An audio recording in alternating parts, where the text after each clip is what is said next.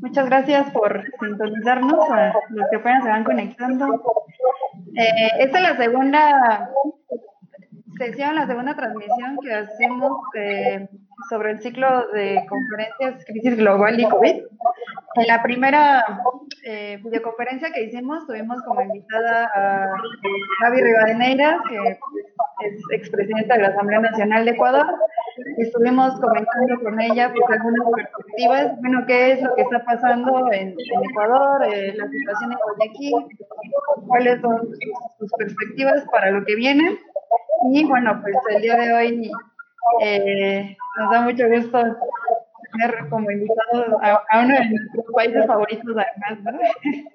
Este, digo, hablar de Venezuela en México siempre es algo polémico, ¿no? Eh, pero bueno, en, en, esta, en esta batalla de las ideas, en esta guerrilla comunicacional que nosotros como, pues, como militantes de la Cuarta Transformación ahora nos estamos eh, pues enfrentando, ¿no? Ante un, discurso de la derecha, es importante eh, pues dar la, batalla en todos los medios posibles. Por eso eh, el día de hoy como Red Estudiantil por la Democracia, pues hemos decidido invitar a, un muy querido amigo, Rander Peña. Él es eh, vicepresidente de Asuntos Internacionales de Petróleos de Venezuela y viceministro para América Latina del Ministerio de Relaciones Exteriores. Bienvenido, Rander. Muchísimas gracias por, aceptar la invitación. Yo creo que el día de hoy pues vamos a, tener un, diálogo muy nutrido. Hay muchos compañeros que tienen muchas preguntas, muy interesados y pues gracias, Rander. Bueno, gracias. Gracias a ustedes por la invitación. Y también tengo la dicha de ser el responsable de los temas internacionales del partido, de la juventud del Partido Socialista Unido de Venezuela. Entonces podríamos establecer un análisis bien interesante eh, de manera transversal sobre temas de orden político partidista y políticas regionales. Agradecidos nuevamente por esta invitación y espero poder estar a la altura de las expectativas que ustedes tengan sobre este encuentro, esta conversación por este medio. Genial. Bueno, pues para ir calentando aquí motores, este, vamos a entregar, con, con esta serie de, preguntas sobre las cuales pues vamos a ir eh, navegando sobre toda esta situación que va pasando. Y bien, pues sabemos que Venezuela es líder del continente en la cantidad de pruebas realizadas, mientras que tanto otros países como Colombia y Brasil siguen creciendo los contagios. Eh, ¿Cuáles han sido las acciones del gobierno y, del Partido eh, Socialista eh, Unido de Venezuela eh, frente a esta pandemia de COVID-19? Sí, bueno, primero destacar la rapidez de la actuación del presidente Nicolás Maduro, del bolivariano. Inmediatamente nosotros veíamos venir el tema de la pandemia. Es decir, nosotros no esperamos que llegara los indeseados momentos que la pandemia tuviera un descontrol en el país para nosotros tomar las acciones pertinentes y debidas. Inmediatamente el presidente Nicolás Maduro ya empezaba a mirar que era inevitable que los casos de coronavirus llegaran al territorio nacional. Él tomó las medidas tempranas para hacerlo. Una de las primeras cosas que nosotros debemos destacar acá es que hemos seguido los protocolos de actuación fielmente tal cual lo establece la Organización Mundial de la salud y sobre ello nosotros con nuestras particularidades, con nuestra realidad eh, social, territorial, hemos actuado y hemos avanzado. El presidente Nicolás Maduro el pasado mes, eh, en medio de una alocución al pueblo venezolano, ya ha empezado a hablar del tema de la cuarentena. De hecho, pudiéramos decir, podemos y debemos, Venezuela fue el primer país en en ajustarse el tema de la cuarentena como una acción necesaria para cortar la cadena de transmisión del virus. Tres momentos. Eh, mucho antes del decreto propiamente de la cuarentena voluntaria. el decreto de la cuarentena voluntaria en el país.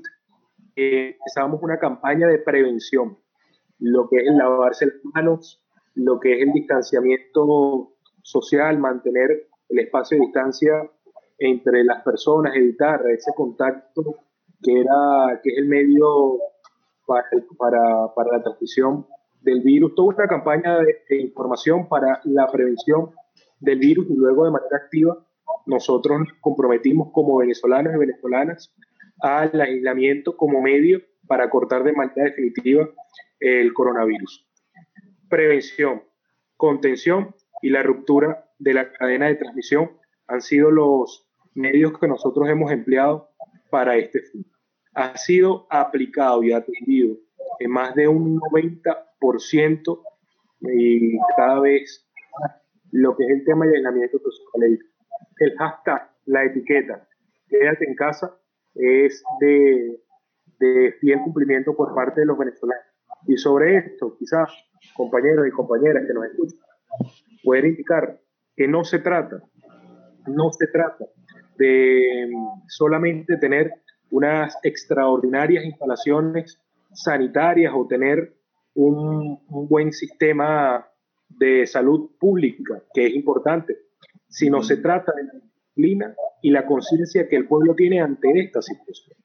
Porque ahí nosotros, o nosotros pudiéramos estar hablando de la experiencia venezolana que ha sido precisamente el nivel de disciplina que nuestro pueblo ha tenido para evitar la propagación del virus, la efectividad de, no, de, de, la no propagación.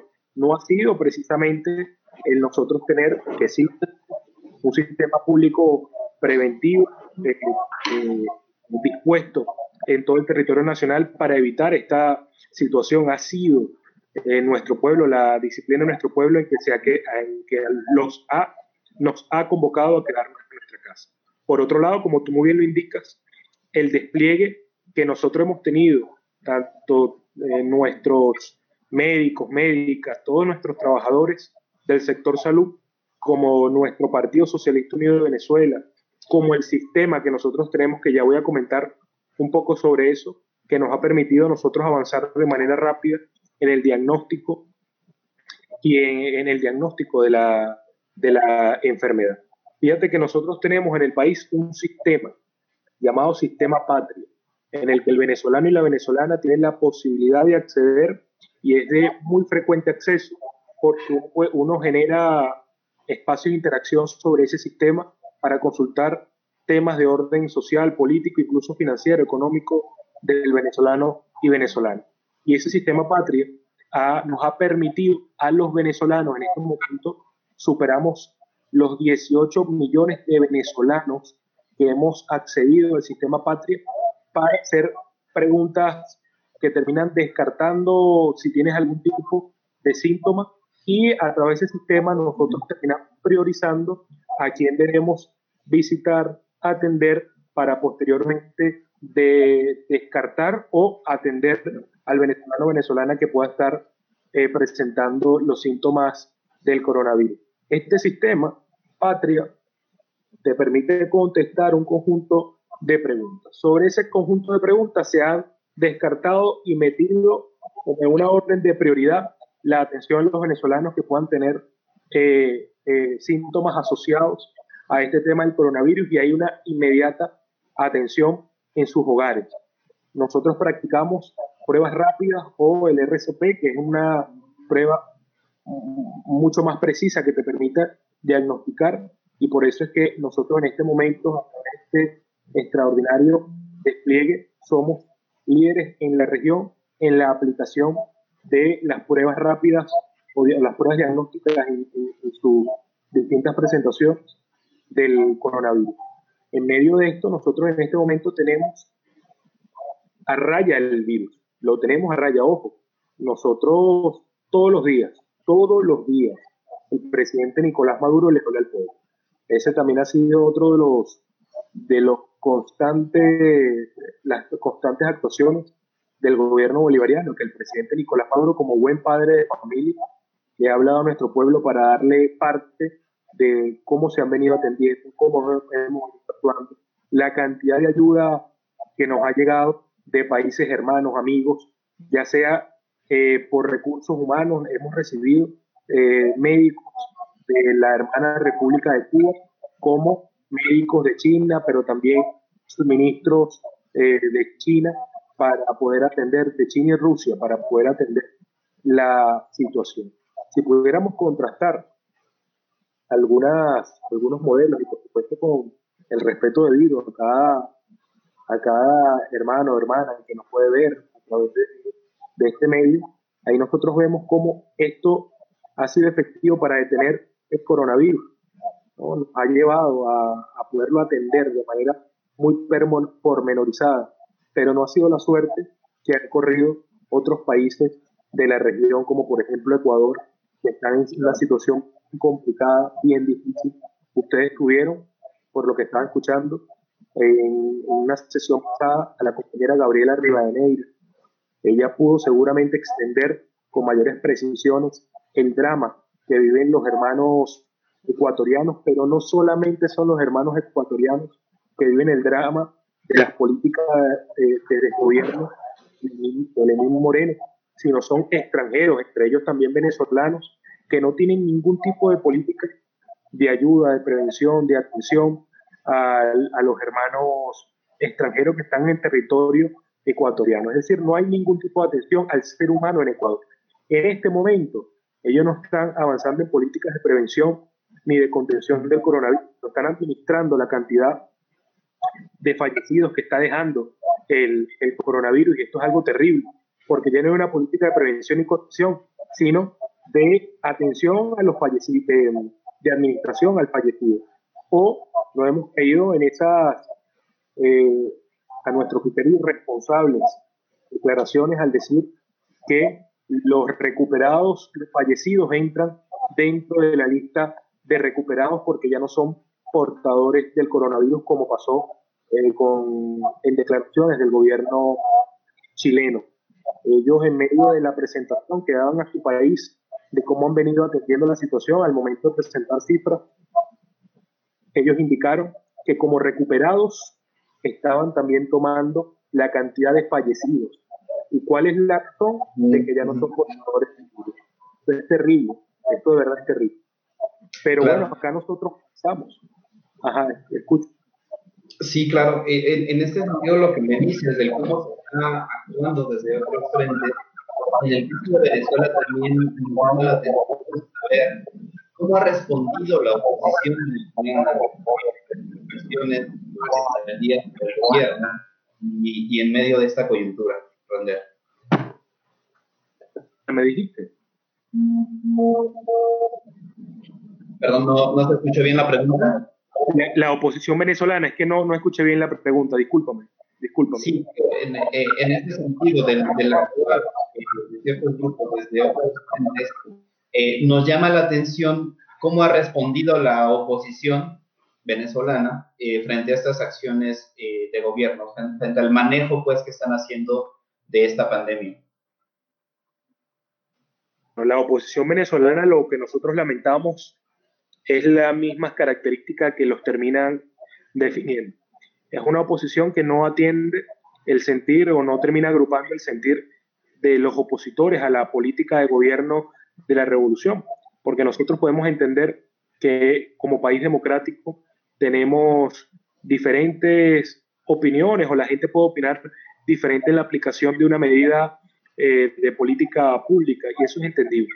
El tema es que el liderazgo o quienes se abrogan ser líderes de la oposición venezolana no terminan recogiendo ese sentir, sino terminan definiendo su estrategia política para afectar directamente al gobierno bolivariano, incitando a más bloqueo, a más sanciones criminales o medidas coercitivas unilaterales que no hace otra cosa sino afectar la cotidianidad del pueblo venezolano. Vemos cómo hay un liderazgo de la oposición venezolana que permanentemente está, conspirando para afectar a la República y cuando hablo de la República nos incluimos a todos los venezolanos y las venezolanas no tiene ningún tipo de planteamiento democrático que permita definir una ruta en sus propios simpatizantes para saber cómo pueden tomar el poder político.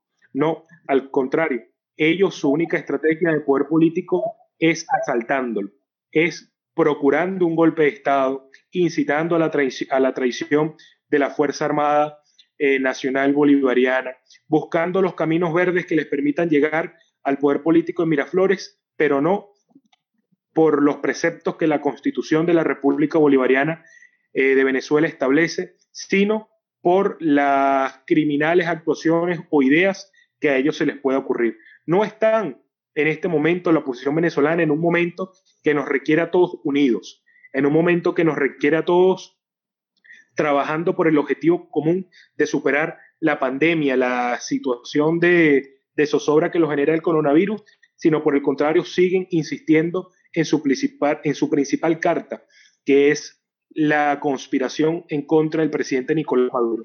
Ahí nosotros veíamos cómo en días pasados ellos, mm, en, por supuesto, en coordinación con el gobierno de los Estados Unidos, intentaron o pusieron un precio por quien entregara al presidente Nicolás Maduro y el liderazgo político de la revolución bolivariana. Eso, por supuesto, a lo interno de Venezuela es un chiste, es un verdadero chiste, pero no deja de preocuparnos porque termina incitando a grupos irregulares, grupos armados, a grupos criminales que puedan, eh, en medio de esta recompensa que el gobierno de los Estados Unidos pone por la cabeza del presidente Nicolás Maduro y el alto mando político de la revolución, o parte de ellos, porque hay otros allí que son traidores de la revolución y lo colocaron dentro de esa lista, eh, tomar acciones en Venezuela y buscar un escenario de, desestabilización. Y luego, lo que el señor eh, Elliot Abrams, un portavoz también, ha sido conspirador de Venezuela, ha promovido junto a Mike Pompeo, que es el, es el método de transición democrática en Venezuela, y lo ponemos muy entre comillas, que lo que pide es la renuncia inmediata del presidente Nicolás Maduro. Y esto para nosotros es un sinsentido, no tiene ningún tipo de sentido y es contra natura a lo que el venezolano y la venezolana ha pedido que eh, el presidente Nicolás Maduro, presidente recién electo hace un año y medio, en el año 2018, como presidente por los próximos seis años. Cuando nosotros leemos estas declaraciones, lo que leemos que son declaraciones que atentan en contra de la voluntad política que ha tenido el ciudadano común, el venezolano y la venezolana. Nosotros, muchachos, hermanos, hermanas, no eh, nos negamos a que tengamos serios asuntos por, por resolver, problemas cotidianos que tengamos que resolver, como cualquier país del planeta, que tengamos problemas serios que resolver. Pero de allí a que nosotros por pretensión de un gobierno extranjero vengamos y queramos deponer al presidente y colocar a otro que se ajuste a los intereses del gobierno de los Estados Unidos, es una sección de soberanía que esta generación, esta generación que apoyamos las ideas de Bolívar, no vamos a permitir. Eso es tan igual. Y yo le pido a los jóvenes mexicanos que nos sintonizan a esta hora, eh, militantes de la cuarta transformación, hagamos un ejercicio rápido. Imaginemos que en algún momento eh, el gobierno de los Estados Unidos, el gobierno de turno de los Estados Unidos, eh, se tenga algún tipo de confrontación política con el presidente López Obrador y de repente salga cualquier loco, cualquier sujeto en la plaza, en cualquier plaza pública a autojuramentarse, autoproclamarse presidente de México. Y que tanto sea así y eso tenga un, un nivel progresivo de hostilidades cada vez mayores, al punto que el gobierno de los Estados Unidos diga que inmediatamente el presidente López Obrador debe renunciar. Esto no tiene ningún tipo de sentido, no tiene sentido porque a López Obrador lo eligió el pueblo mexicano, lo eligieron los mexicanos y tiene que cumplir el mandato que corresponde de acuerdo a la constitución de los Estados Unidos mexicanos. Pero lamentablemente nosotros estamos viviendo en este momento como la sin razón, como las acciones sin ningún tipo de sindéresis y coherencia política y totalmente irrespetuosa de nuestra constitución se han impuesto en una oposición que está siendo secuestrada por lo más irracional de la oposición venezolana y está apostando precisamente a cumplir los designios del imperio norteamericano y no los designios del pueblo venezolano. ¿A qué apostamos nosotros? Nosotros apostamos que entre los venezolanos podemos resolver las más grandes diferencias, que entre los venezolanos, con las diferencias que podamos tener, podemos llegar a un punto de encuentro que nos permita avanzar, que no toleramos que un gobierno extranjero pretenda ser el titiritero de una oposición que no tenga ningún tipo de opinión genuina propia al momento de hablar. Eso no lo podemos aceptar, no lo debemos aceptar. Aceptarlo significaría renunciar a todo el pasado histórico y heroico que hemos tenido, sería renunciar a todas las luchas que nuestros antepasados, desde, desde Bolívar incluso, hasta lo más reciente, han tenido para nosotros poder tener una constitución que nos permita eh, tener las opciones de cómo crear la ruta política democrática para la solución de nuestros problemas. Y otra de las cuestiones que creo clave en medio de esta situación, y le decimos a, a ese sector de la oposición esto, y en base a tu pregunta, es que hay una juventud muy clara de cuál es el papel que está cumpliendo. Una juventud que tenemos conciencia de poder que nos permite delinear las rutas no solamente en este momento, sino en los años posteriores, para que sea el pueblo venezolano, sean los más humildes, los humildes, que quienes sigan en el ejercicio del poder en cada una de las instancias, tanto el gobierno nacional como gobiernos estadales, municipales, que son los gobiernos locales. No estamos dispuestos a que una pretensión extranjera sea la que se imponga en Venezuela. Son los venezolanos, con nuestras normas, con nuestras características, con la constitución, quienes decidimos cuál es el destino que nosotros queremos vivir.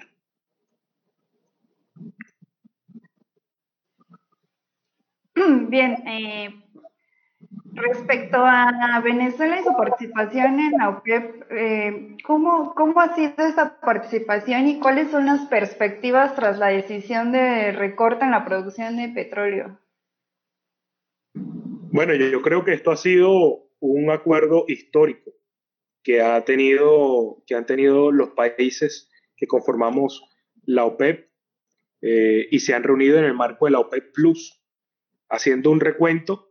El pasado 9 de abril empezaron las negociaciones, las múltiples negociaciones, para nosotros poder entender cómo debíamos acordar y cómo debíamos avanzar en una declaración que nos permitiera definir una estrategia común para ir mm, recuperando los precios del petróleo en el mercado, partiendo de que la situación de la pandemia, del coronavirus, ha de manera dramática eh, venido decreciendo la demanda que se tiene sobre el petróleo y esto luego incluso también del desacuerdo que se tuviera en la última reunión en Viena OPEP eh, de la no conclusión de algún tipo de acuerdo en, en Viena y la OPEP, la demanda venía decreciendo y esto tenía que convocarnos inmediatamente a lo que era una reunión de trabajo que nos, nos permitiera acordar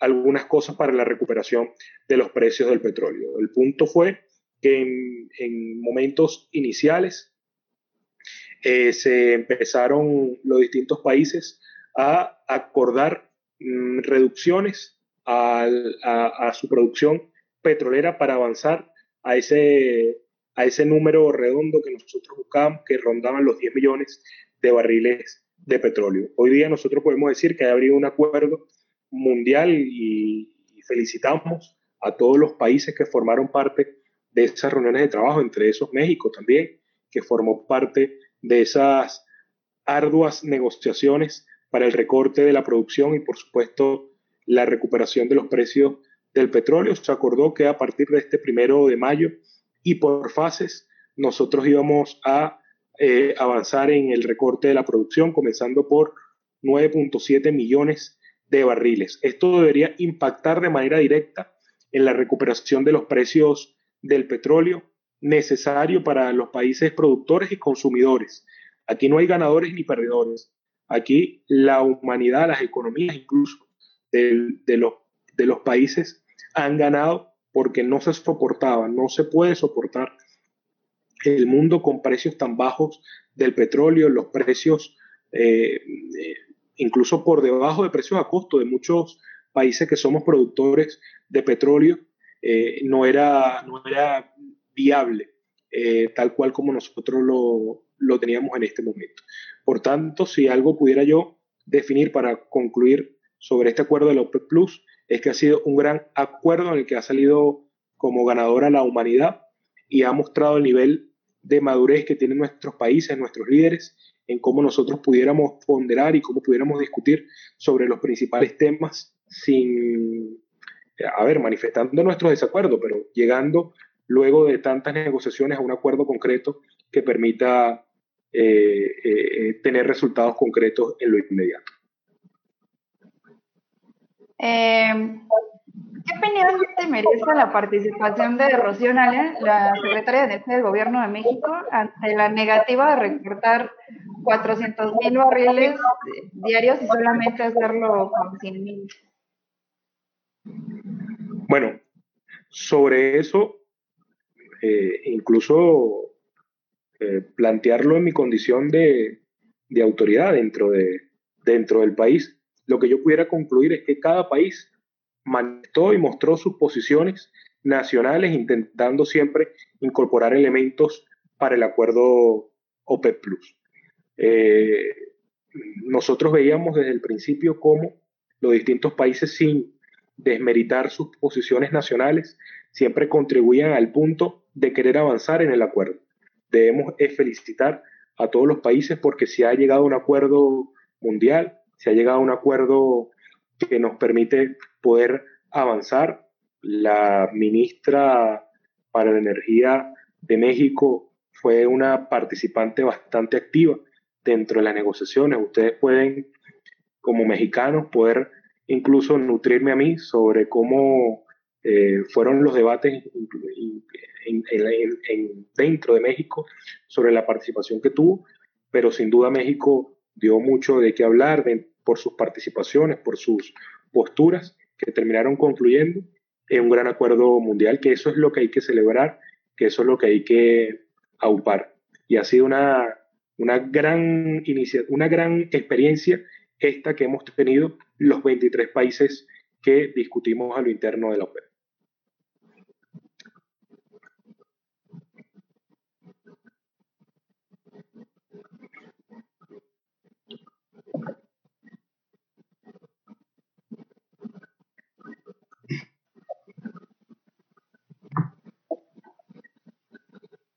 No, no. ya, ahí pero, pero bueno, de esto eh, va mi pregunta. Que en estos acuerdos alcanzados por los miembros de la OPEP, me parece que fue visible que el gobierno venezolano e iraní están tratando de conformar lo que parece un frente común para hacer este, pues un frente frente, a, bueno, la redundancia, respecto a este problema ¿Cuál es la perspectiva que están teniendo para este trabajo eh, eh, conjunto entre estas dos naciones que pues obviamente se ven asediadas por los eh, intereses imperiales de Estados Unidos?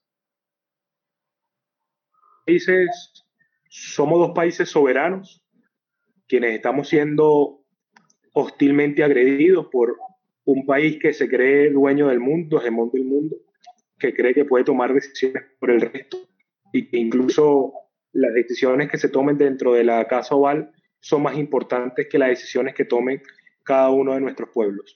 Esto es un acto sin duda soberbio eh, que tiene el gobierno de los Estados Unidos, pero que nos ha tocado vivir y tendremos que coexistir hasta la recapacitación de algunos de los actores en la Casa Blanca. Mientras tanto, quienes estamos siendo vilmente agredidos, criminalmente bloqueados, nos ha tocado acordar estrategia para de manera creativa poder superar los infames bloqueos y criminales medidas coercitivas unilaterales que tienen sobre nuestro pueblo. Quiere decir que no hay sanción, no hay medida coercitiva unilateral, no hay bloqueo que vaya a poder arrodillar a pueblos que estamos decididos y convencidos en ser libres y soberanos para siempre con la hermana República Islámica de Irán estamos estableciendo acuerdos en distintas materias para nosotros poder establecer estrategias comunes de acción ante el bloqueo. Eso es lo que yo pudiera decir, porque además la, miren, ¿saben quiénes son hábiles? La derecha, la derecha norteamericana. Uno cuando menos lo espera, ya tiene por todos lados eh, actores que están sobre nosotros, viendo, buscando eh, generar un contraataque a las estrategias que nosotros hemos, hemos ideado, pero afortunadamente nuestros líderes, particularmente el comandante Hugo Chávez, nos ha dado la visión, nos ha dado esa condición visionaria de estar siempre adelante del imperio norteamericano y por eso es que no han podido ni podrán.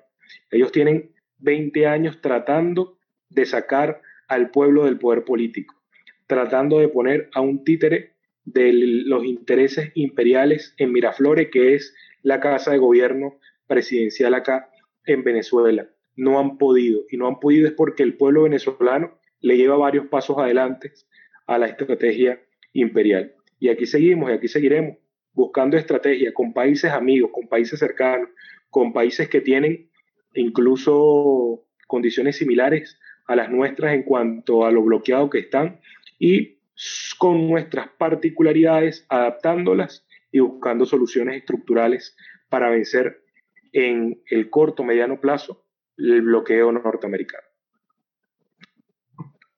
Ok, muy bien. Y en este, dentro de este ámbito internacional, las organizaciones que intentan eh, tengo la impresión desde que Michelle Bachelet asumió el cargo como alta eh, comisionada de las Naciones Unidas para los Derechos Humanos, eh, ha mantenido una postura bastante dura en sus informes sobre la situación en Venezuela. pero ante las sanciones impuestas por Estados Unidos, se le escucha mucho menos enérgica. por ejemplo, pues ante esta crisis sanitaria, el gobierno de Trump eh, se atrevió, eh, aparte de más sanciones, a, estar eh, muy incisivo en este acoso militar. Bachelet ha declarado únicamente que la cuestión se debe atenuar, es decir, no se deben eliminar, no hay algo mayor ahí por lo cual tenga que haber una postura más dura, únicamente se tiene que suavizar la cuestión, ¿no? Entonces, en este sentido, ¿cuál es eh, su perspectiva eh, sobre el papel que ha jugado eh, la, ONU en, la ONU en medio de esta crisis sanitaria y en general con, la situación venezolana. Los países necesitamos cooperación y no confrontación. A ver, es, una clamor, es un clamor mundial, un clamor, un clamor, tanto de gobiernos, amigos y no tan amigos, como de la solidaridad mundial, los pueblos organizados, sus distintas expresiones, el liderazgo eh, social, político de la humanidad, que las medidas coercitivas unilaterales en medio de esta pandemia es un, no solamente eh, eh, es un acto ya criminal, ¿no? sino que, por Dios, termina siendo, termina cooperando propiamente con la, con la enfermedad y termina siendo cómplice a su propagación. Nosotros hemos visto cómo y hemos recogido y damos las gracias. Entre ellos, entre esos también a ustedes, dar las gracias porque se han sumado al clamor de ya no más bloqueo. Nosotros hemos planteado incluso, bueno, un, pacto de cese a la agresión por el momento, porque imagínense ustedes que su país en este momento, cuando necesita precisamente más medicamento, mayor cooperación internacional para poder enfrentar la situación mundial que nos acoge en medio de este toque de queda mundial que tenemos por la, por la pandemia, necesita la mayor cooperación posible de los países del mundo, de los que puedan dar cooperación. Pero imagínense ustedes que tuvieran algún tipo de bloqueo naval, tuvieran algún tipo de bloqueo que les impidiera poder traer con la normalidad de vida la cantidad de, equipos necesarios para enfrentar la pandemia. Sería terrible. ¿Quién pierde allí? ¿Pierde el gobierno de México? No, está perdiendo, es, está perdiendo y está saliendo afectado. Es el pueblo mexicano. Parecido pasa acá en Venezuela. En Venezuela nosotros, en medio del bloqueo que nosotros tenemos, para, eh, para nosotros es muy difícil poder acceder a los medicamentos y a los bienes esenciales de la manera eh, normal, habitual que puede acceder cualquier país del mundo, sino tenemos nosotros que buscar estrategias para hacerlo, múltiples estrategias para hacerlo y poder burlar el bloqueo y las acciones criminales de los Estados Unidos. ¿Y a quién afecta? Afecta al presidente Nicolás Maduro, afecta al gobierno, no me afecta a, a, mí nada más en lo particular, no, nos afecta a todos como pueblo venezolano. Nosotros hemos visto cómo los gobiernos se han sumado a esta acción. No más bloqueo y, menos en medio de esta pandemia que nos azota. Y con tu segundo momento en, en tu intervención, que el gobierno de los Estados Unidos, de manera coherente, honestamente creo yo, ha lanzado una agresión eh, y, ha lanzado todo un despliegue militar en el Caribe para la lucha contra el narcotráfico. Varias apreciaciones. Cuando hablo de que creo que es una acción coherente, es porque esa acción intenta ocultar lo que sí está pasando en los Estados Unidos. A ver, se han superado más de 500 mil contagiados en Estados Unidos, donde se nota el nivel de descontrol sanitario que tienen los Estados Unidos y además aquí valga la acotación, nos hemos dado cuenta que también hay un contraste de dos modelos visibles, evidentes y antagónicos entre sí. Vemos cómo el gobierno de los Estados Unidos practica un, modelo que no permite en momentos de crisis, en momentos de pandemia, que el ciudadano común, el nacional estadounidense pueda acceder a las distintas opciones sanitarias que pueda dar, que pueda dar el gobierno porque está o privatizado o no hay un nivel de control eh, político o social que permita establecer una acción coordinada para detener la propagación del coronavirus. Pero sí hay otro modelo, que es el modelo chino, y nosotros lo vemos cómo ha logrado e incluso exportado soluciones para eh, cómo poder gobernar el virus, detenerlo y vencerlo. Son dos modelos. Ahí vemos también cómo Cuba ha exportado soluciones a través de los médicos, los médicos cubanos, que han eh, llegado en el momento que siempre los necesitamos, que son los momentos más difíciles, para dar también eh, soluciones o por lo menos aliviar las situaciones. Y con mucha humildad nosotros lo decimos, el gobierno venezolano cómo ha atendido de manera rápida, temprana, esta situación eh, con respecto al coronavirus, al punto de que hemos tenido niveles de control real efectivos sobre esta situación que en este momento nosotros registramos más recuperados que contagiados. Y eso habla de la política asertiva que ha tenido el gobierno bolivariano para enfrentar eh, la pandemia mundial. Para ocultar lo que pasa en los Estados Unidos, ha desplegado toda una operación para la lucha contra el narcotráfico en el Caribe, pero deja de decir que el 85-90% de la ruta del, de la droga está por el Pacífico, no está por el Caribe. Sin embargo, ahí nosotros vemos el contrasentido que tiene tratar de decir que está luchando contra, contra el narcotráfico para ocultar lo que pasa en los Estados Unidos, pero también para intimidar, también para buscar actos y, acciones bélicas en contra de Venezuela. Nosotros lo hemos alertado al mundo. Nosotros vemos cómo de manera abierta eh, los voceros estadounidenses eh, hablan sobre un posible escenario bélico contra el país para sacar del poder político al presidente Nicolás Maduro, como no lo pueden hacer con los votos, como no lo pueden hacer respetando la constitución de la República Bolivariana de Venezuela, como no lo pueden hacer porque tiene además un liderazgo de la oposición extremadamente débil. De hecho, debo decir que el, liderazgo más débil que la oposición ha tenido en la historia de la revolución bolivariana lo estamos viendo en este momento con sus actuales líderes, lo pretenden hacer a través de la traición eh, a lo interno de nuestra Fuerza Armada Nacional Bolivariana y actos bélicos eh, eh, y actos bélicos que ellos mismos están promoviendo. Nosotros, ante eso, muchachos, pudiera destacar cinco aspectos, cinco, por los cuales la oposición venezolana no puede tomar el poder político y las pretensiones imperiales no han podido lograrse en el país. La primera es la conciencia de nuestro pueblo. Por acá pasa un señor llamado Hugo Chávez, que elevó la conciencia de nuestro pueblo a niveles que nuestro pueblo está consciente en este momento quiénes somos, quién nos quiere agredir y qué debemos hacer. Dos, la organización de nuestro pueblo. A ver, el Partido Socialista Unido de Venezuela y las fuerzas de la Revolución Bolivariana nos da para tener una organización que tenemos en el país diagnosticado, muchachos, 244 mil calles y nosotros tenemos un jefe con su equipo en cada calle de Venezuela. Nosotros tenemos 46 mil comunidades y nosotros tenemos un jefe con su equipo en cada comunidad de las 46.000 que hay en todo el territorio nacional. ¿Qué yo le quiero decir con esto? Que cada familia venezolana, con ese jefe de calle que está allí, con esos 246.000 eh, eh, voceros y voceras que tenemos en cada calle, todos los días, de alguna manera, de manera directa o indirecta, el presidente Nicolás Maduro habla con el jefe de familia, habla con la familia. Esto es una estructura que nos permite a, a nosotros, a la revolución bolivariana, todos los días nosotros poder percibir cuáles son los principales problemas, pero también dar respuesta urgente a las situaciones que podamos dar respuesta en cada familia, en cada calle, en cada comunidad. Y eso lo da la organización popular. Tres, que tenemos un gobierno militante.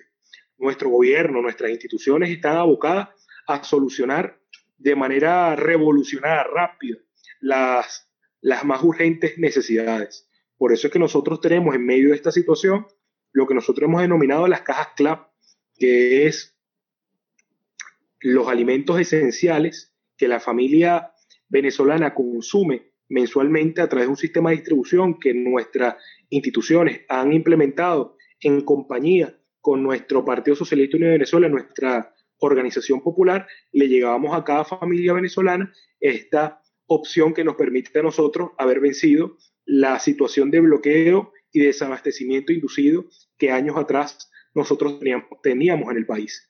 Cuatro, nosotros tenemos una verdadera unión cívico-militar. Nuestra Fuerza Armada Nacional Bolivariana está leal, inclaudicablemente leal al presidente Nicolás Maduro Moros y al pueblo venezolano. Y esa unión cívico-militar nos hace entender que nuestra fuerza pública, nuestra Fuerza Armada Nacional Bolivariana, nuestros policías, etcétera, son leales a, las, a la voluntad del pueblo venezolano.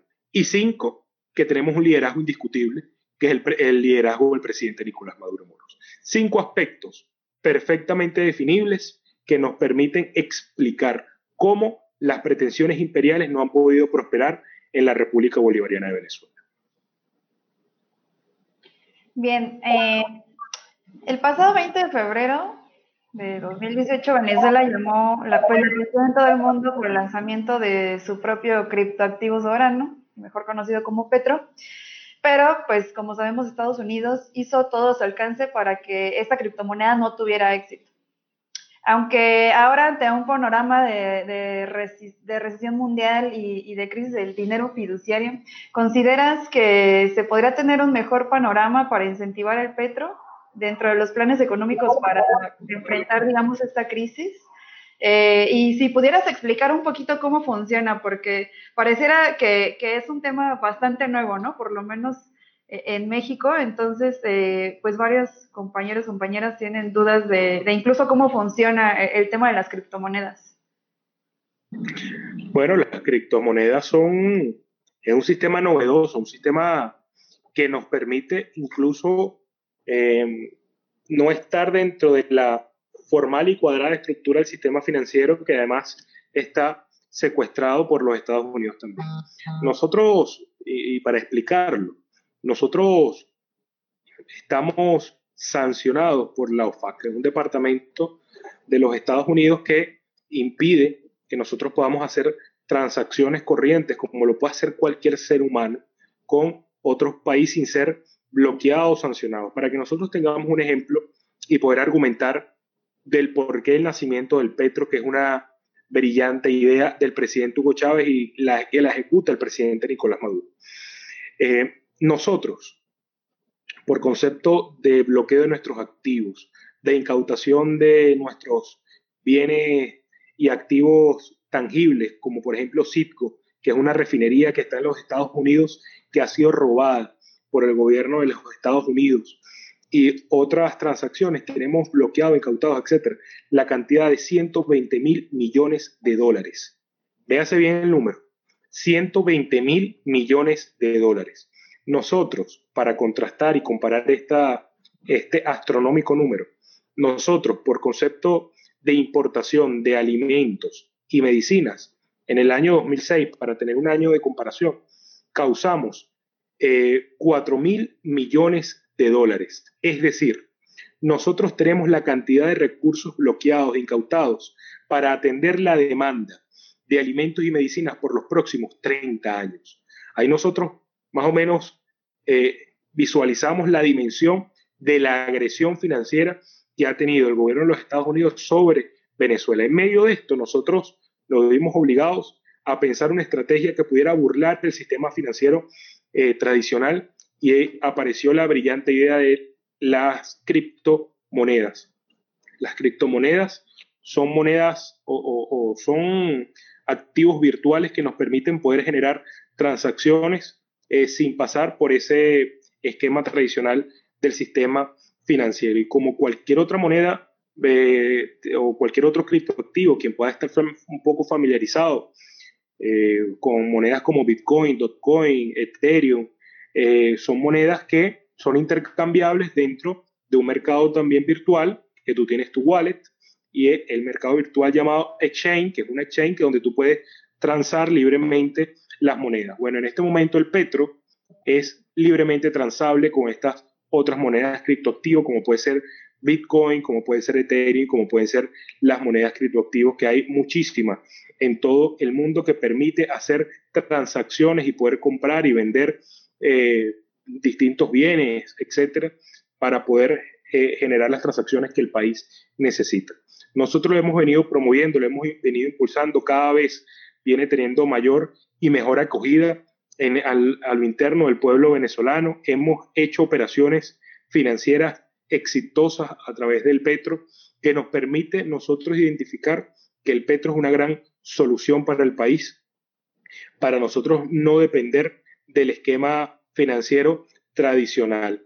Ante eso, nosotros hemos en las universidades, con nuestra gente, con nuestras instituciones, con nuestros establecimientos comerciales, establecido las debidas explicaciones durante todo este tiempo para que puedan familiarizarse, porque hay que entender que es un sistema novedoso para los que solamente entendemos eh, tener cuenta en el banco, las transacciones vía internet o en todo caso una tarjeta, como la única solución financiera, como la única solución que tenemos para poder pagar eh, o que nos paguen algún tipo de activo. Tú con tu moneda, con tu crédito activo, con tu wallet, que es donde tú guardas, wallet es como tu cartera, ¿no? Es tu cartera, wallet es en inglés cartera, con tu cartera donde guardas tus criptoactivos y tu mercado financiero, que es la exchange, es donde tú puedes generar las transacciones, tú puedes operar con tranquilidad y puedes generar las transferencias que tú necesitas, las transacciones que tú necesitas para poder comprar distintas cosas. Nosotros hemos venido eh, avanzando en esta idea, que ya no es una idea, ya es una acción concreta.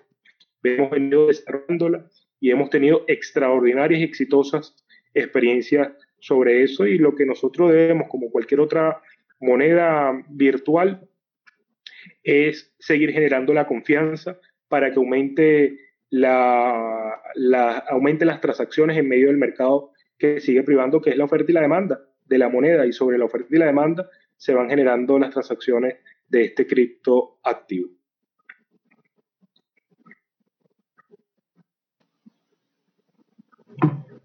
Okay. Eh, genial.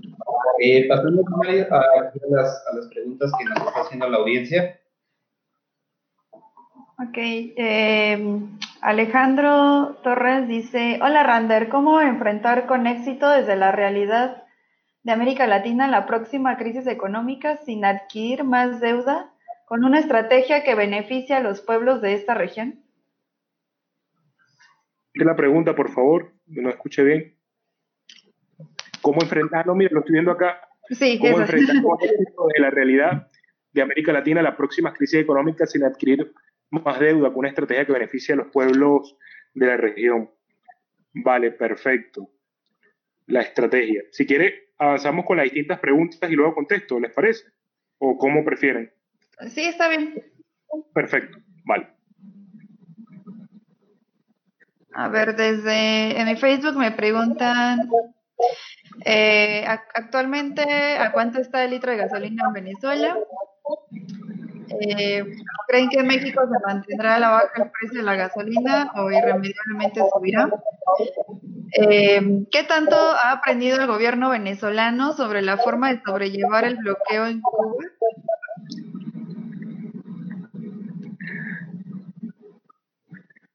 Ok, el aprendizaje es del bloqueo, ¿no? El aprendizaje del bloqueo, perfecto.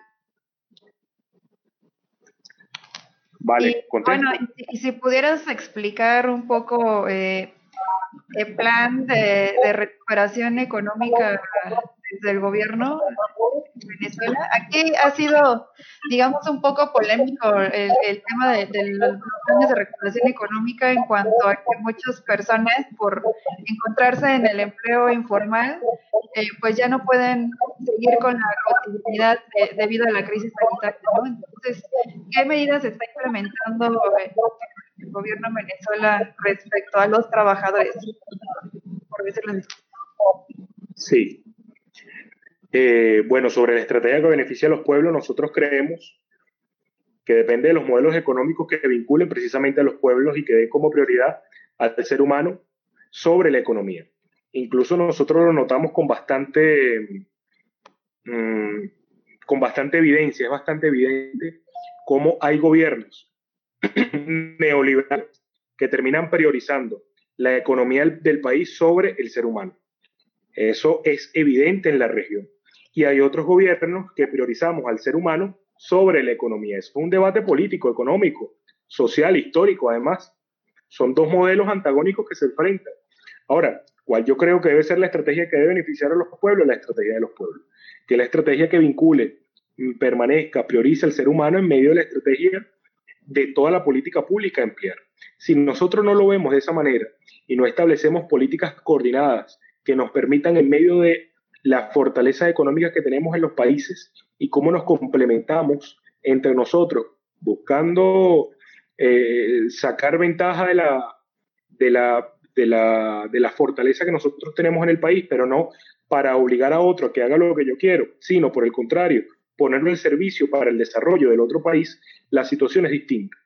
Nosotros añoramos aquellos años de inicio del año 2000, 2005, 2010, donde líderes de la región habían coordinado estrategias coherentes y consonas, como por ejemplo la UNASUR, la CELAC, que ya vamos a hablar de la CELAC, que la presidencia pro tempore la tiene, la tiene México, donde podíamos coordinar políticas públicas donde el, el ciudadano común, el venezolano, el mexicano, el chileno, el, el, latinoamericano, eh, entendida la América toda o nuestra América, como la patria grande, como una sola nación, fuera el foco de atención y atención política. Nosotros debemos rescatar estos momentos donde la coordinación era, era un acto habitual y no era un hecho extraordinario. En este momento, en medio de tantas agresiones, y lo hablo ya desde la condición de Venezuela, nosotros vemos cómo la división parece estar a la orden del día, pero hay que ver quién nos divide, y nos está dividiendo claramente es quien no le interesa que estemos unidos. El imperialismo norteamericano no le interesa la unidad latinoamericana, y no le interesa por la sola razón que unidos seremos más fuertes que el hegemón que intenta adueñarse de nuestros territorios, de nuestras tierras, de alguna u otra manera, desde el punto de vista económico, desde el punto de vista político, etc. Nosotros debemos trascender, de manera, trascender históricamente, me refiero, trascender nuestras diferencias sin, sin dejar de entender que siempre existirán.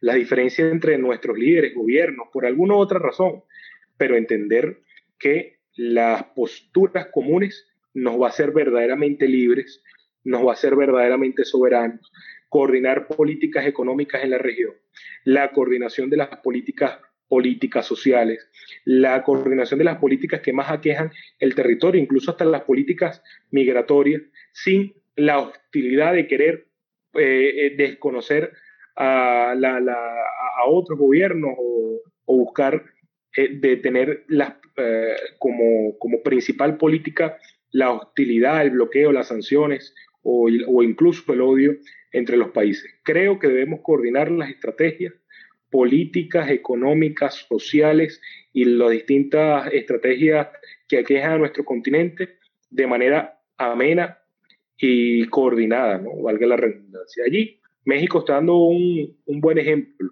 que nosotros debemos potenciar, apoyar, aupar que es con el tema de la CELAC. Nosotros el pasado mes de enero pudimos sentarnos los distintos países en una sola mesa de trabajo donde pusimos como orden y prioridad nuestra, nuestros asuntos y dejamos a un lado eh, los problemas que nos dividen, sino por el contrario, los temas que nos unen. Eso es importante. Y esa debe ser la estrategia que beneficia a los pueblos. Procurar eh, hablar sobre lo que nos une y dejar a un lado lo que nos divide. Luego, nosotros más adelante iremos corrigiendo las distintas divisiones y diferencias que tengamos, pero primero tenemos que tener los puntos de encuentro. Sobre la gasolina en Venezuela. Bueno, la gasolina en Venezuela es prácticamente regalada, siendo honestos. Nosotros tenemos, eh, para que tengamos una idea, si, el, si los 40 litros, ya vamos a hacer una conversión aquí, si los 40 litros cuestan 500 bolívares, ya va, estoy sacando la cuenta. No estamos contra el reloj, ¿verdad? ¿O sí? Ya va. No, no, hay que ir tiempo ilimitado. 80 mil entre 500.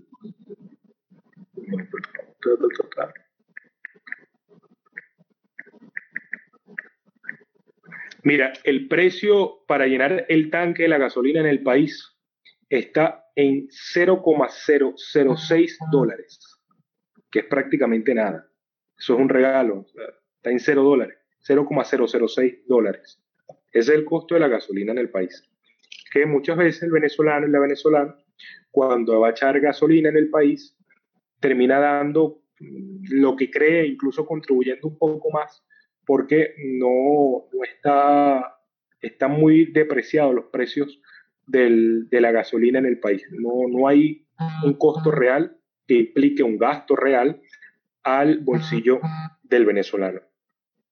Sobre el aprendizaje del bloqueo, hemos aprendido que la renta petrolera no es la vía correcta para que un país pueda sobrevivir, en el caso venezolano, para que pueda seguir subsistiendo.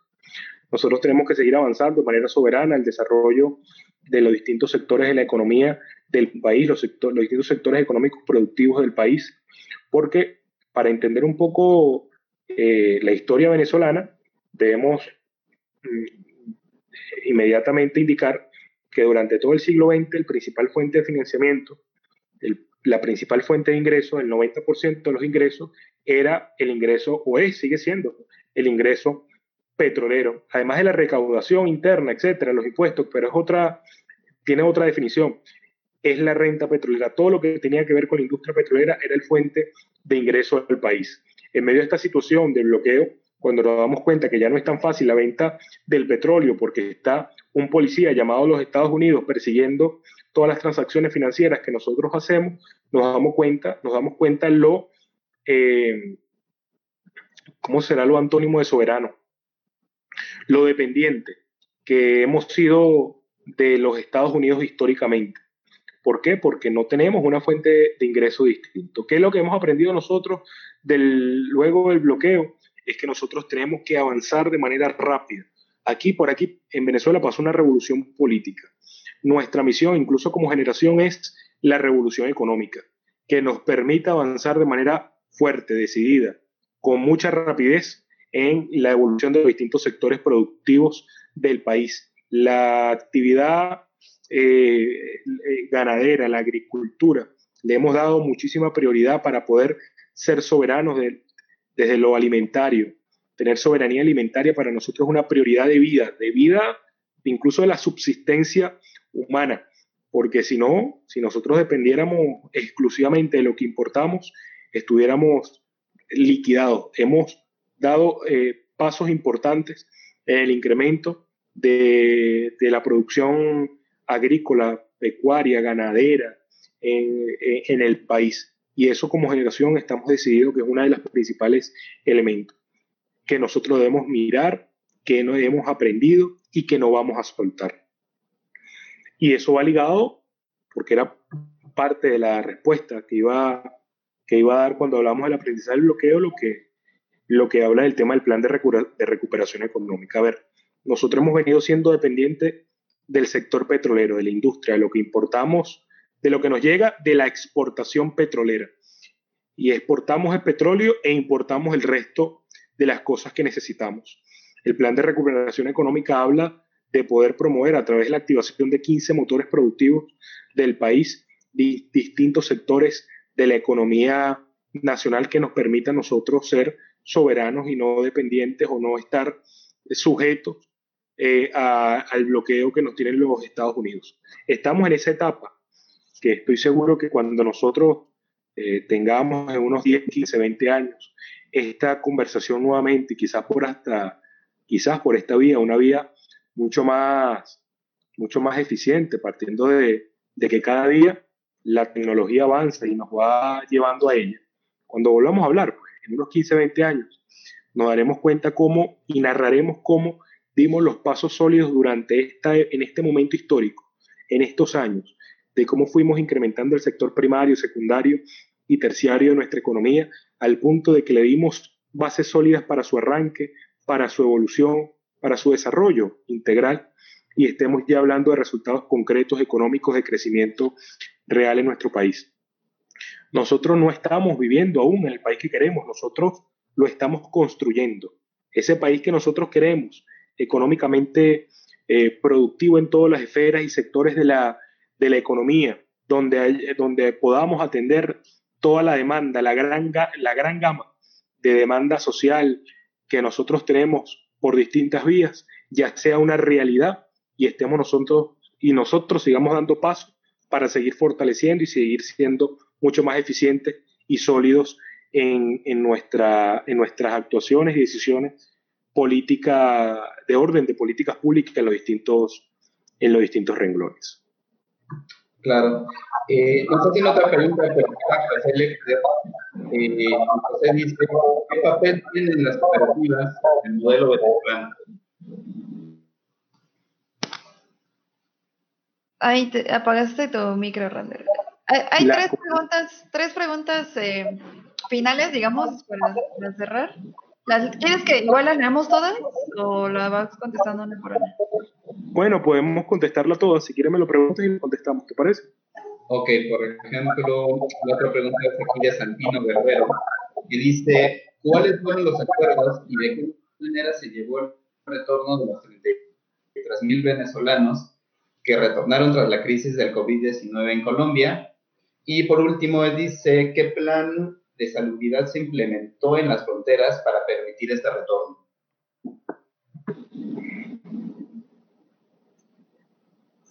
Vale. Eh, y la de Amaury. Falta, una, la de Amaury. En relación a que debemos superar las diferencias entre países latinoamericanos encaminados a defender, entre otras cosas, nuestra soberanía, ¿qué lectura tienes en cuanto al reacomodo de fuerzas que parece inevitable después de esta crisis ocasionada por el COVID-19, principalmente tomando en cuenta las grandes contradicciones que el sistema capitalista muestra una vez más? Ahí la pregunta hay tres preguntas. La primera, por si no la escuchaste bien, fue de José Lecter. ¿Qué papel tienen las cooperativas en el modelo venezolano? Ya con estas preguntas estaremos cerrando. Ok, bueno, las cooperativas son una opción de asociación entre venezolanos que han decidido emprender un negocio en particular. Tuvo un gran auge hace 10 años atrás. Siguen estando las cooperativas eh, de distintos a ver, de distintos tenores, activando económicamente. Cooperativas de servicio incluso, muy habituales eh, en materia de transporte. las cooperativas eh, del sector secundario, primario, eh, están actuando, están avanzando pasos mm, bien firmes, pero que nosotros sabemos que debemos seguir potenciando porque es insuficiente. Me refiero, ha habido una gran explosión de las cooperativas hace unos 10 años atrás, que han venido económicamente evolucionando, sin embargo no estamos todavía aún contentos con, con los resultados, tenemos que seguir trabajando para potenciar las actividades. En, en Cuba le llamaban cuenta el cuentapropismo, ¿no? por cuenta propia. Esas son las cooperativas en Venezuela. Y van avanzando, se le da desde el Estado y el gobierno bolivariano la mejor y mayor atención posible para su evolución, desarrollo integral. Pero ha sido una gran solución, una gran, una gran decisión por parte de las familias venezolanas que querían incrementar sus ganancias eh, habituales y se han convertido mayormente en negocios familiares sobre distintas, sobre distintas actividades económicas y siguen prosperando y siguen avanzando. Sobre el retorno de los venezolanos, a ver, luego de toda la situación eh, regional que ustedes saben, conocen, sobre el tema de las políticas adoptadas por los gobiernos en América Latina, hay algunos gobiernos que ha sido realmente deplorable cómo han atendido la situación del coronavirus y, y, otros países que, bueno, no han hecho lo suficiente. En medio de esa situación ha habido una ola migratoria bastante fuerte, muy acentuada, de venezolanos que han venido de Ecuador, Perú, eh, Colombia, y que han venido, se han venido por vía terrestre. Eso, esto sin contar los más de 20 vuelos humanitarios que nosotros hemos articulado, coordinado, gestionado para eh, buscar los venezolanos que se han quedado varados en medio de la situación del coronavirus en, alguno, en algún país y que también hemos nosotros colaborado con, otros país, con otros países para llevar extranjeros que están en nuestro país. Pero hay una gran cantidad que llegan a 15.000 en realidad de venezolanos que han decidido llegar por frontera y que nosotros hemos aplicado protocolos de actuación para cuidar la salud del venezolano que está llegando, pero también de la familia venezolana que ha decidido pasar su cuarentena en su casa.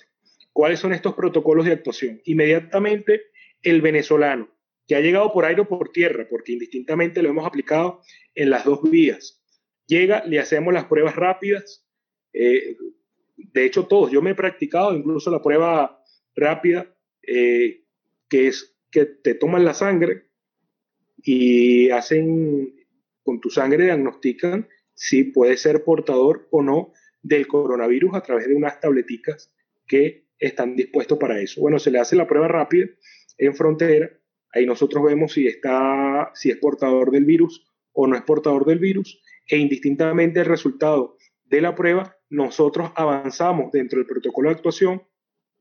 Y me refiero que indistintamente el protocolo de la, prueba, porque la prueba rápida, si bien es cierto, tiene un alto porcentaje de, de, probabilidades de ser cierto, hay una probabilidad mínima que deja que es posible que no haya, recogido, que no haya recogido la muestra fiel de tu sangre porque está en la fase inicial quizás la enfermedad, el virus, y no termina diagnosticándote como positivo.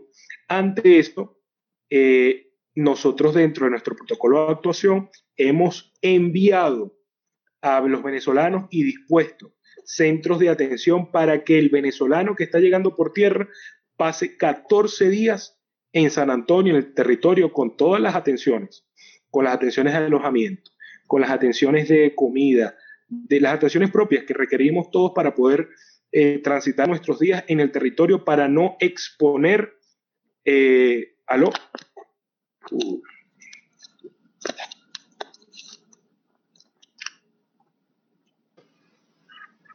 Te, escuchamos, pero se había trabado la imagen. Sí, ahora sí, ya. Sí. Perfecto. bueno, para no exponer a la familia venezolana y para cuidar también la salud del venezolano que está llegando, están quedando aislados socialmente en, en San Antonio, que es una localidad frontera venezolana, localidad venezolana fronteriza a Colombia. Y también lo hemos hecho quien viene por tierra en una localidad llamada Los Caracas, que queda en La Guaira, cerca del aeropuerto, para que ellos puedan pasar sus días de aislamiento social allí, practicarle nuevamente la prueba de descarte, las pruebas rápidas y que puedan volver a sus casas y quedarse en cuarentena en esta oportunidad, extremando las medidas, extremando de verdad las medidas con mucha atención, con mucho amor, con mucho respeto, con mucho cuidado, pero con total responsabilidad a la familia venezolana que está en cuarentena social y también al venezolano que ha llegado por frontera. Y sobre la lectura que tiene, que yo le doy al reacomodo de la fuerza en el continente, yo quisiera apropiarme de una expresión de Atilio Borón que dice que nosotros no estamos viviendo más que un pestañeo de la historia con el ascenso de los gobiernos neoliberales al poder político. Y más temprano que tarde, las fuerzas populares, los gobiernos populares, volverán a estar al frente de cada uno de sus, de sus países porque es la conducta natural de América Latina, avanzar con la voluntad de los pueblos y que nuestros dirigentes se parezcan a nuestra gente, que se parezcan a los ciudadanos a quien, a quien, de quienes forman parte de sus sociedades, no que estén distantes o no que tomen decisiones alejadas a la voluntad del ciudadano de ese, de ese país. Y nosotros nos estamos dando cuenta cómo luego de esta situación son precisamente los gobiernos neoliberales quienes no están teniendo ningún tipo de control sobre la pandemia. Al contrario, intentan desde la banalización o las políticas totalmente de descontrol. Y nosotros vemos con lamento cómo el presidente de Brasil ha tenido que ser de facto prácticamente sustituido en la toma de decisiones sobre materias sanitarias porque no está leyendo lo complejo de la situación, no lo está viendo y eso habla muy bien o eso habla muy mal de él y habla incluso de, de, conductas patológicas psicológicas que el compañero presidente del Brasil, Jair Bolsonaro, pueda tener, como otros que han decidido postergar o han decidido renunciar a las políticas de prevención y contención del coronavirus y han decidido tener políticas de administración de las muertes que ha dejado la pandemia, como es el caso de Ecuador. Entre estas situaciones, nosotros vemos como otros países si han decidido que son países que han tenido posturas cercanas a sus pueblos, como han tenido la, el tema del, del control del coronavirus, lo han mantenido a raya y han tenido evidentemente mucho más éxito en el control y el gobierno del coronavirus que estos países neoliberales. Y eso, por supuesto, los países, nuestros pueblos que son, están bastante pendientes de la situación, que no son ningunos tontos, por mucho que los gobiernos neoliberales piensen que nosotros los pueblos somos tontos y no veamos las situaciones de nuestro pueblo sabio, siempre sabio, le pasará factura y volverá más temprano que tarde los gobiernos populares a tomar el control político de todos los gobiernos y todos los países en América Latina. Genial. Pues te, agradecemos mucho, Rander, esta este, gran presentación que nos has dado. Yo creo que quedamos muy claro en este pues, mar de desinformación que tenemos actualmente. Y nos gustaría eh, que nos dieras eh, un mensaje hacia las juventudes eh, militantes en México. Bueno, el mensaje es a la unidad política de la generación. Nosotros tenemos que tener conciencia generacional del momento en el que estamos, pero sobre todo conciencia del momento que nos va a tocar vivir. En Venezuela estamos en una revolución, así como en México, en la cuarta transformación y nos ha tocado a jóvenes muy jóvenes tomar espacio de decisión política, económica, social del país y enrumbar nuestro país al puerto que lo queremos llevar. Y nosotros, cada uno de nosotros, en medio de las responsabilidades propias que pueda tener, lo que, lo que sí debemos hacer y tenemos que hacer en favor de nuestro pueblo es con esa conciencia meridiana, esa conciencia visionaria, desde ahora coordinar las políticas regionales para que nunca más un gobierno imperial pretenda pescar en río revuelto, pescar sobre divisiones circunstanciales que podamos tener, sino que cuando lo pretenda hacer, nos encuentre muy unidos, nos encuentre sólidamente unidos y que tengamos una postura común ante la pretensión imperial. Nos convoca la unidad. Y quisiera despedir como en algún momento el comandante Hugo Chávez se despidió de todo un país y del mundo, diciendo, diciéndonos que lo importante era avanzar en unidad, lucha, batalla y victoria. Venceremos. Muchas gracias. Eh, muchas gracias, Rander, por, por, tu tiempo, por aceptar la invitación. Eh, gracias a los que nos vieron el día de hoy. Vamos a estar teniendo más transmisiones en, esta, en estas charlas sobre crisis global y COVID-19. Eh, justamente hoy pues nos acaba de confirmar Juan Carlos Monedero, entonces ya lo tendremos el viernes 24. Les estaremos pasando toda la información a través de nuestras redes sociales. Y pues gracias también, Emanuel. Eh, ya, ya tendremos las siguientes entrevistas con más compañeros de la red por la democracia. Hasta luego, Rander. Chao. Gracias. Gracias.